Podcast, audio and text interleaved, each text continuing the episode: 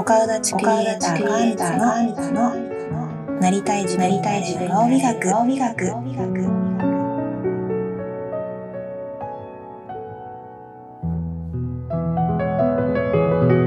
皆さんこんにちは。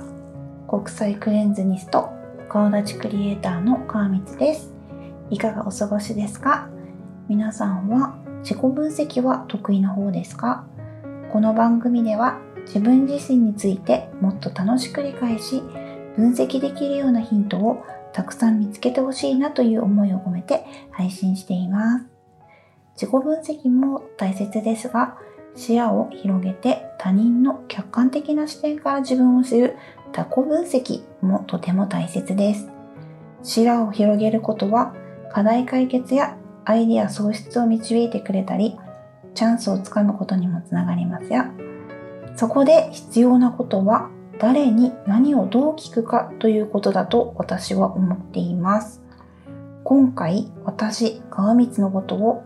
数比リーダーで気流人タロット公式認定リーダーの桜田千尋さんからお話を聞かせてもらいました。千尋さんはエネルギーにあふれ素晴らしい行動力でやりたいことがあるのにできないと思い込んでる人や誰かや何かのために頑張りすぎて本当はどうしたいのかわからなくなってしまっている人をワクワクに導きたいという思いで活動されている素敵な女性です。今回、千尋さんに私の数比セッションをしていただきました。数比セッションで表現数3を持っている川光のクリエイティビティな話やスピリチュアルな話、人生がより輝くためのヒントをたくさん話しています。ぜひ楽しんで聞いてくれたら嬉しいです。ではどうぞ。そして表現数が3なのでこれが得意なことですね。まあ、3はクリエイティビティなので、うん、とやっぱ表現するのが得意だから見せるのが得意ですね。だから人によってまあ、アーティストとかミュージシャンとかも多いし、まあ、お笑い芸人も多いし、あとパフォーマーとかね。うん、だから、いろんな形で表現するっていうのが得意な人が多いんですけど、だから、うんと、自分をどう見せるかも得意だし、人をこう見せるのも上手なので、そういう意味で言うと、やっぱりその施術がね、よく見せてくれますもんね。整えてくれる。そう、なんか、あの、結果を出すっていうのは、なんかすごく当たり前のことだと思うけど、うん、あの、その、お客様を今日どうしどういうふうにこう整えようかっていうのも、うん、私の中でやっぱそういうアーティスト気質なと思うんだけど、うん、その道具とかもその日のあのその道具たちとお話しして、どうこの人を楽しませようかなっていう、ちょっとエンターテインメントじゃないんだけど、うん、自分はこういうふうに表現したいんだけど、じゃあこの子たちのやっぱり今日のコンディションとかもあるわけよ、やっぱり。だからその道具一つとっても、その子たちと会話して、じゃあ今日お客様を誰が幸せにしたいみたいな感じで聞いて、あの見せるっていうのはあるかもしれない。すごい。ねえ。そう。だからね、アートとかも得意だし、なんだっけ、油絵？あ、そうだね、油絵やってるしね、うん、そう、結構やっぱり表現数は得意なことだから、うん、子供の時から結構、なんか、やってたっていうことが多い。そうでも今の仕事はセラピストだけどやっぱり子供の頃の夢はジャズドラマになるのが夢、うん、ああすごい。そうだからやっぱ音楽もやっぱ好きなんだうん、そうなんだ。でもいいよね。好きなことが得意っていいよねそうだね。ただなんか全然違うね、うん、職種についてるけどやっぱり、でも施術にもやっぱ音を使う確かに。施術が多い最近多いかなと思う。ンシャだったりとかね、うんうん、シンギングボールだったりとか、うんうん、最近ちょっと表現の仕方もやっぱりちょっとダイナミックになってきてるのかなと思ありますね。すごい。そう。あとねやっぱり直感の気質も3だから、やっぱ直感の気質が3の人は、あ、まあ、その表現数が3の人もそうなんだけど、やっぱプレゼンが得意だったりとかする人が多いんだけど、結構直感の気質が3の人は、まあ、うんどっちかに分かれるけどやっぱりその喋ってる時に降りてくる人が結構多い。あとはそのなんか作ってる時、クリエイティブなことをしてる時とか喜びとつながってる時に降りてくる人が多いんだけど、マキコさん言ってましたもんね。なんか言わされてるかっていうか勝手にこう出てくるっていうか。あのなんか感じたままこうお伝えしてるというか、うんうん、考えて言ってるっていうよりは、うんなんか体を触ったりとか、うん、なんか会話してる中で感じたことをちょっとお伝えしてるって感じですかね。うんうんうん、なんかなんか自分で考えて言ってるっていうよりは本当になんか降りてきたからこうそれを通して言ってるっていう感覚ですね。ねそうなんかそれがねすごい不思議だよね。どういう感じ口が勝手に動くみたいな感じでもだってその時だから思考はないですよね。そうだね。どっちかってフィルターを通さずに降りてきたことを伝えてるって感じかな。うんうん、だから前は、えっと、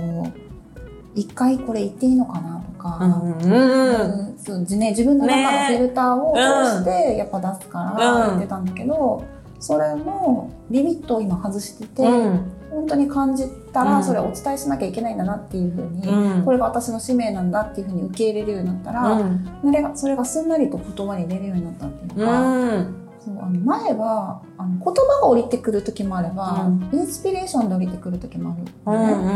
うんうん、ものだったりとかやっぱその見えるものの時もあるし見えないものの時もあるんだけど、それを素直に受け入れられるようになったら、それが可視化して言葉として出るようになったっていう感覚かな。すごい。そう、やっぱり3は、あの、何？人を楽しませるのも得意だから、どうしてもね、こうその人が楽しんでるかとか喜んでるかっていうのを気にしちゃうとやっぱ繋がれなくなっちゃうんですよね。で純粋に自分がやっぱりなんか楽しんでると、やっぱインスピレーション降りてくるし、こう、すごい何伝わるというか、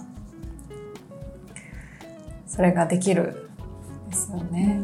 多分一番施術を自分が楽しんでるからっていうのもあるかもしれない。うんうん、なんか前はお客様がこうしてほしいっていう要望を叶えることに一生懸命だったんだけど、うん、その原因って例えばそういう体の状態とか心の状態もそうなんだけど原因って人それぞれ違うから、うん、やっぱりマニュアル通りにはいかないんだよね、うんうん、例えば顔を整える時もたるみケアをしましょうってなったとしても、うん、多分例えばエステとかだとやり方決まってると思うの、ね、うん、こういう構造でこういうふうにしましょうとか、でもなんかそういうことではなくて、じゃあその人の本質がこういうふうになりたいって感じててじゃあそこはどこから来るんだろうっていう深いところまで感じれるようになると、うん、自分の楽しみ方が分かるのに、うん、この人をこういうふうにあの見せてあげればこの人の人生がより輝くだろうとか、なんかここが原因だからじゃあここをカバーするにはこうしてあげた方がいいよねとか、うんうん、そういうふうに考えられるのとなんかすごく楽しくなるというか、うん、だって自分がねお客様の人生にすごくもしかしたらいい方向に影響を与えることができるかもしれないじゃん。うんうんうん、そう考えたらなんかすごく楽しい仕事だな。うんうん、ね本当にめっちゃなんかやっぱまきこさん私もねめっちゃ私もう超常連ってかリピーターなんだけど いっぱいいろんな本当にやっぱすごいギブの人だなって思って、うん、私それこそ多分わかるですよね。なんか、なんていうかな。本当にその自分のことを思ってしてくれてるっていうのが。でもねそれはあのあの当たり前のことじゃないけど、うん、やっぱセラピストだからあの癒したりとか、うん、その人が元気になるっていうのが前提なんだけど、うん、でも一番私が元気にしてもらってるのねお客様を、あの整えさせていただいて自分がねいただいた使命を全うできるっていうのはすごく幸せなことだし、うん、だからそれはあのお客様のためっていうのも前提なんだけど、うん、本当は自分のためが一番いい感じかな。うんいや、本当でもそうなんだよね。やっぱり自分が楽しんでるとお客さんもね、楽しいし伝わるから、ねみんなもっと自分を大事にしたらね、そう本当に自分が幸せになったら周りもね幸せになりますよね。うん、なんか自分が見てる世界を相手に投影しちゃうからやっぱり、自分がどう見たいかで、うん。えなんていうの見える世界も変わってくるというか、うんだからやっぱお顔も体もそうなんだけどあの美容で来るというよりは、うん。自分と向き合いに来てくれる人の方が最近多いんで、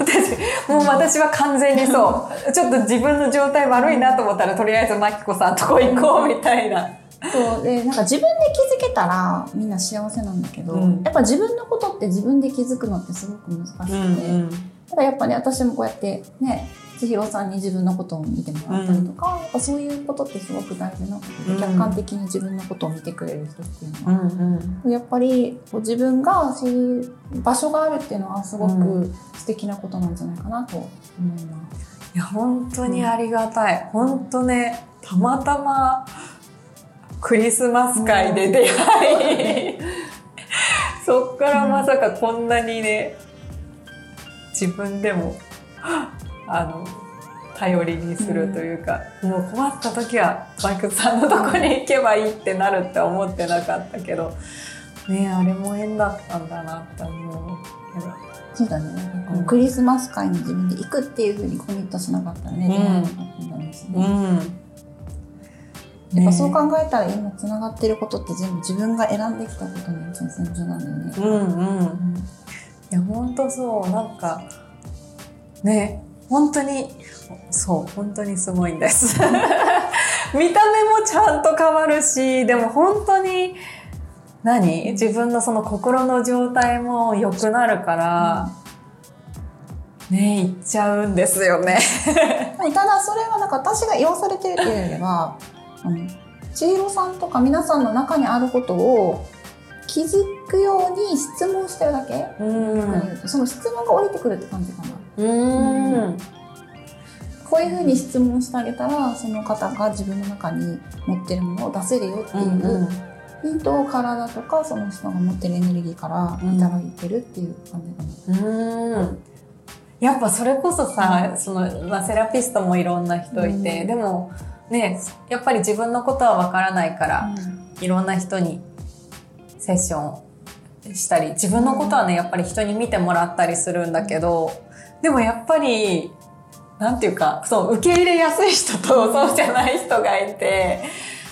まあ、それは本当になんか自分のねやっぱ感覚なんだけど。それもあるしなんか私が心がけてるのはあのセラピストってやっぱあのさっきも7の数字だからと思うんだけど、うん。バランスっていうのがすごく大事だと思うのね、だからなんかものすごく幸せですっていうのでもダメだし、ものすごく自分はプライベートとか家庭内はボロボロなのに人のことを癒してもダメだよね、だからどっちかというとフラットじゃなきゃね、中立な立場でなんか皆さんを見見てあげられるような状態、だから自分も激しくハッピーでもダメだし、うんうん。うん、なんか安定がすごい大事っていう。うんうん。のはあるかな。だからすごくそこは気をつけてるかな、うん。だから前はなんかすごいクライアントさんがすごいたくさんいてうん。すごい繁盛してた時は自分の体がボロボロになって、ね。うん。そこの調整はやっぱりするかな、自分のことも大事にできる時間、確かに。うん、もやっぱ取るし、うん。やっぱ入れすぎない仕事もやっぱり、うんそれが自分のためのもあるし、うん。クライアントさんのためのもあるっていう感じかな。確かに。入れすぎないのは大事、うん。休むのは本当ねやっぱ大事ね。そうだからなんかねやっぱりいいことだけ言ってもさ気休めにしかならないしその人の本当のためにならないじゃん。玉子さんちゃんとなんか言うべきこと言ってくれるけどなんか受け入れられる、うんそのねそういうのはやっぱあるよね。うんあなんかあの前はあなんかこういうこと言っちゃいけないかなって、うん。やっぱり思考で考えたりとかしたりとかしたんだけど、あの知らないでずっと苦しいままだと、ん。その人のためにならないなと思ううんうんのね、うん。で例えばあの会社の経営とかでもそうだと思うんだけど厳しいことを言う人もいないと成長もないじゃない、やっぱり、うん、だからいいこともちゃんと伝えるんだけど例えばそこで今つまずいてるとするならば、うん、その苦しいことっていうかこの課題も一緒にお伝えしてあげないとその人が乗り越えることもね分かんないと乗り越えることもできない、うん、何がつまずいてるか分かんないから。なんかそういうことも含めた上であのお客様のあの人生がよりよく輝けるようなサポートができたらいいなと思って今はそういうことも含めて全部伝えるようにしてるんだけど。うん。ねえそこがねそう。占いじゃないよね。そう。数日もそうだけど、うん、私がやろうとしてることもそうなんだけど、うん、占いではなくて、うん、あのその人の人生が輝けるためのヒ,、ントそうですね、うん、それをどう受け止めて、どう活用するかはその人自身の、ね、いや本当そう、やっぱりねただ気づきをもたらすてあげるだけっていうか、うん、絶対やっぱり自分でどうしたいかとかね、うん、どうなりたいかっていうのは絶対あるから、ただそれがね、自分に勝手にできないとか思い込んでるだけだから、ね、それを気づかせてあげてるだけっていうか。そう私はその人の中にある答えを一緒にナビゲートするだけが仕事なので、うんうん、そのナビゲートのことをもらった言葉をどう活用してそれをもっと糧にするかとか、うん、うん、その鍵を持ってどこまでドアを開けていくかっていうのは、うん、その人自身が決めることでやっぱコミットするっていうか、うんうん。うん、だからチャンネル合わさないと、自分の人生ってやっぱ変わっていかないんで、ね、その人がこうどうしたいのかっていうのがすごく大事なことなので。なんか数日もそうだけど、うん、これを聞いてじゃあそれをどう生かすかっていうのが自分自身の問題、うん、そうなの。やっぱりね自分でしか自分の人生は変えられないからね、うん、逆に言うと自分でいくらでもね変えられるから。うん。本当そう。大まかなね流れとかはあるけど、うん、そうだね。何を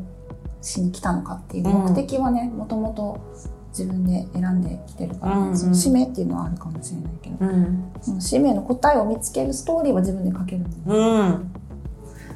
うん本当そうなんです。めっちゃマキコさんもやっぱり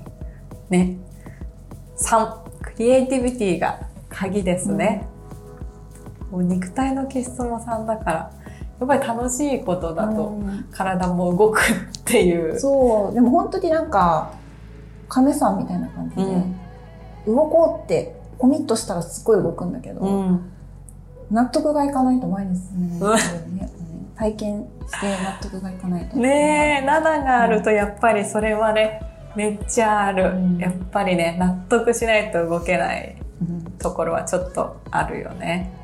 うん、でもいろんな意味で浮気はしないかもしれない。うんうん、うん、これって決めたらもうこれを突き詰める。うんうん。そう7の人はね、あの科学者とか研究者も多いんだけどやっぱり一個本当に深く深くこう、掘っていく突き詰めていくっていうことがやっぱりする人なので、結局ねそうだからスピリチュアルってね結局精神世界だから、うん、なんつうの？ね霊的なものとちょっと違うね。もちろんそういうの見えたりそれもあるけど、本来のスピリチュアルって精神性だから、うん、みんな誰しも持ってる感覚。そうそうそうそう、うん、それをうまく活用できてるかできてないか、うん、受け入れてるかどうかっていうだけの問題だからね、うん、確かに、ね。でもそういう力を借りた方が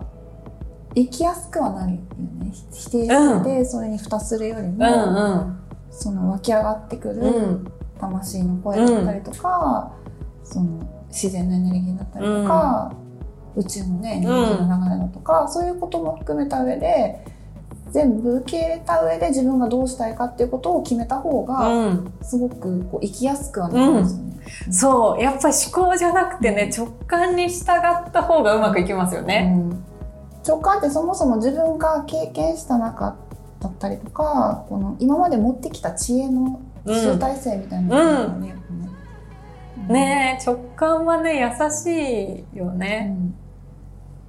あの顔でもやっぱそうなんだよね分析した時に、うん、例えば最初はこうやって直感で感じたんだけど、うん。分析していく中でうん。ちょっとずれてきたりとかして、うん。あどっちが正しいんだろうって思った時は直感が優先されるんだよね、うん。最初の直感が正しいってなるんだよね、うんうん。なんか直感って素晴らしいよね。ねえ直感は本当にすごいそれこそね本当にできるかなとかうん。怖いって思うけど、やっぱ直感に従った時って本当にあの人生が動くしサポートが入ってきますよね。うん。そう。多分最初にやりたいって思ったことを例えばそれがすごい困難なことだったりとか、うん。課題が多くてうも、ん直感に従って、うん。それをクリアしていくことの喜びを感じたら多分それって自分の中の課題にしかならないうん。苦しいことから課題に変わるんですよ、うんうん。うん。だからやっぱ直感って大事だよね、直感大事。思考うんはねちょっと外した方がいいよね。うん、そうまあ思考はやっぱりでも人って恐れがあるからやっぱり、うん思考もやっぱりそのブレーキをかけるのが必要な時もやっぱあるけど、バランス？確かに、うん。何でもバランス。そう。だからやってみて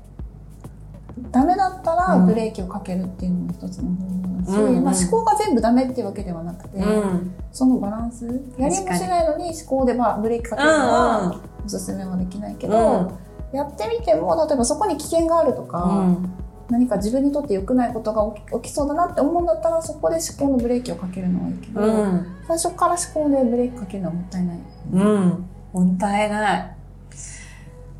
経験をね、しないとね、ん何でも。そう。なんか転んだりつまずいたりぶつかったりする経験もその時は苦しいけど後で経験しててよかったなってこともやっぱうんあるしね。うんある。うん本当に、やっぱり全部ね、自分が経験したくて起こしてることだから、全部意味があったなって思いますようね。んあとなんかは早い段階で知ってよかったなっていう失敗とか、うん。確かに。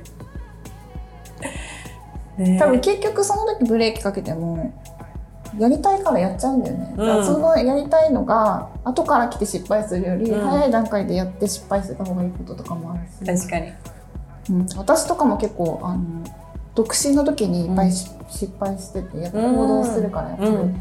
そう。あこれ子供がいてやらなくてよかったなと思う失敗いっぱいある。よ、へえそうなん、だ。から早い段階でどうせやるなら早い段階でっていう,、うん。うん。うんいうアドバイスも今あるかな。うん、確かに。ねえチャレンジした方がいいよね。本当に、やっぱり、なんかさ、人間が死ぬ時に一番後悔することってやっぱりチャレンジしなかったことなんだって。うんなんか、80代にに取ったアンケートだったから、なんか後悔してくることありますかって。やっぱもうダントツ1はね、やらなかったことなんだよね。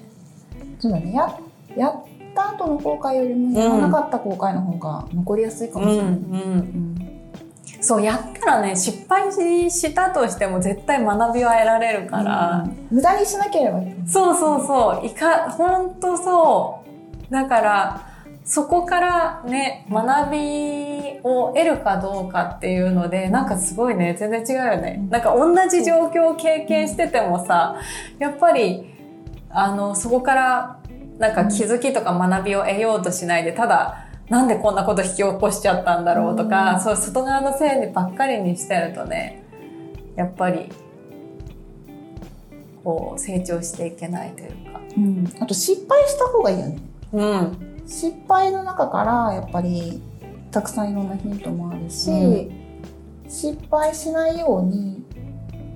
どうしたらいいのかとか考え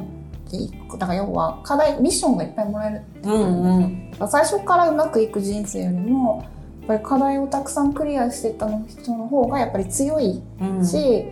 根が強くなる、その木で考えたらね、うん根っこの部分の土台がしっかりする、うん。だって問題解決する力がどんどん出ていく。確かに、うん、やっぱ大きいことしようと思えばするほど大きい課題っていっぱい来るのよね、うん。やっぱり。だからその課題を最初のうちからどんどんチャレンジしてちっちゃい課題をクリアしていくことを学びにしていけば、例えば大きい課題が来た時でも慌てない、うんうん。やっぱりその土台がしっかりして根の部分がね、しっかりしてるから。その根の部分っていうのはすごく大事かなと思いますよね、大事。本当に